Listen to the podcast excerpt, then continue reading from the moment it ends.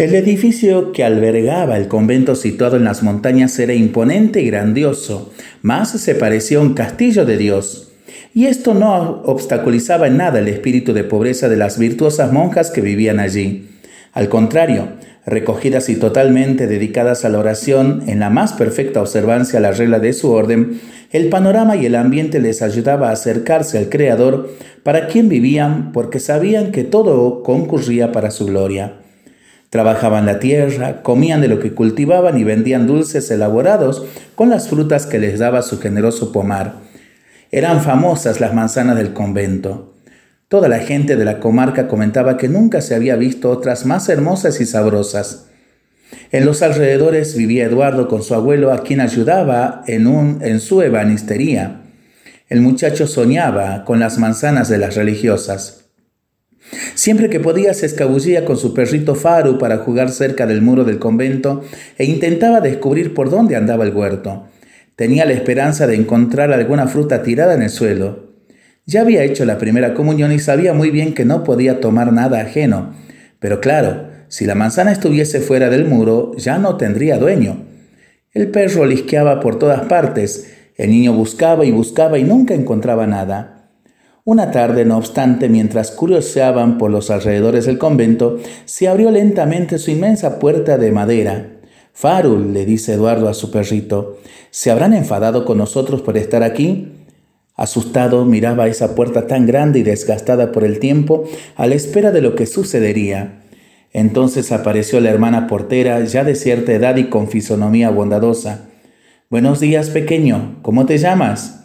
Buenos días, madre, le respondió. Mi nombre es Eduardo. ¿Y usted cómo se llama? Hermana María de Jesús. Siempre te veo jugando por aquí con tu perrito. ¿Vives cerca? Entonces Faru comenzó a ladrar, meneando su cola amistosamente al percibir que le habían mencionado. Quieto, Faru, le regañó el niño. Y dirigiéndose a la religiosa continuó, sí, vivo aquí cerca con mi abuelo que es ebanista. Ebanista. Hace tiempo que andábamos buscando uno para que nos arreglase varios muebles de las salas y del comedor. ¿Tu abuelo podría hacerlo? Si es posible, pediremos las debidas autorizaciones al obispo para que pueda entrar en nuestra clausura y trabajar. Voy a hablar con él, creo que podrá, sí, pero yo quisiera entrar también, pues soy su principal ayudante. No hay ningún problema, pediremos la autorización también para un muchacho más, dijo la religiosa. El niño se despidió de su nueva amiga y bajó la ladera disparado para contarle a su abuelo la gran novedad. Tendrían un trabajo buenísimo y realizaría su gran sueño, entrar en el convento y conocer las manzanas tan famosas. Abuelo, abuelo, escucha lo que me ha pasado. Y se lo contó todo. El buen hombre aceptó la propuesta porque necesitaban de verdad nuevos trabajos.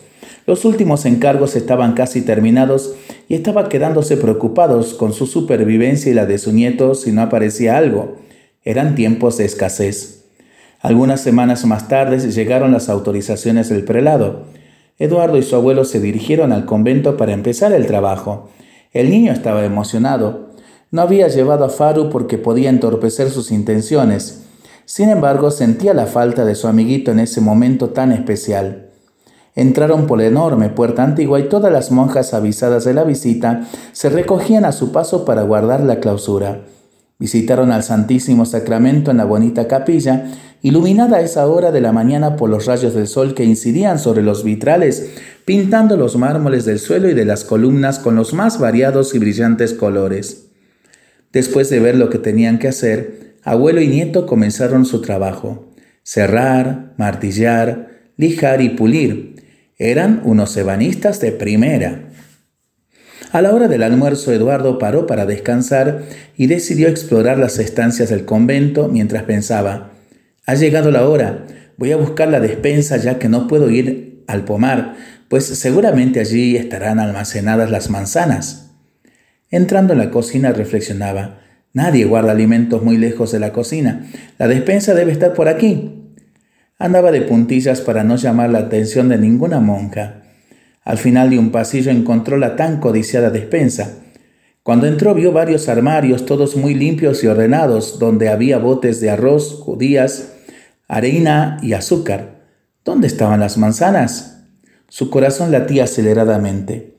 Iba abriendo todas las puertas y solo veía tarros de vidrio, vasos, platos, vasijas de barro, casos y cucharas de palo, pero de manzanas nada. Por fin, cuando abrió el último armario, ¡oh, alegría! Ahí estaban las manzanas. También había peras, melocotones y naranjas. Las manzanas tenían un color rojo como nunca había visto, y eran enormes. Miró a su alrededor para asegurarse de que estaba solo y se empinó todo lo que pudo hasta alcanzar una de ellas. En ese momento su mirada se topó con un bonito azulejo decorativo colgado de la pared que decía con grandes letras azules y doradas, Dios te ve. Eduardo se quedó blanco. Era verdad, Dios lo veía y él estaba a punto de robar una manzana. Cerró la puerta del armario despacito y volvió cabizbajo con su abuelo. Esa manzana tan bonita no tendría sabor si la hubiera robado. Se acordaría de eso toda su vida porque Dios ve todos nuestros actos. Nunca estamos solos. Había llegado la hora de la comida y Sor María de Jesús le traía unas deliciosas sopa de pollo y verduras frescas tomadas en la huerta. Y como postre, manzanas. El muchacho apenas se lo podía creer. Probó la fruta y le parecía del paraíso. Jamás había comido algo semejante. Y no había solo una fruta, fueron varias las que la monja les ofreció. Así también actúa Dios con nosotros. Recompensa en abundancia a los que son honestos y rectos de conciencia. Para pensarlo y para rezarlo en familia y entre amigos, ¿no? Mientras lo hacemos, Vamos a pedirle su bendición para este día y para este fin de semana. Le seguimos pidiendo por el fin de la pandemia, de las guerras y por el buen tiempo para nuestras vidas, nuestros animalitos y nuestros campos. Y nosotros responsablemente nos cuidamos y nos comprometemos a ser verdaderos instrumentos de paz. Que el Señor nos bendiga en el nombre del Padre, del Hijo y del Espíritu Santo. Amén. Que tengamos todos un excelente fin de semana.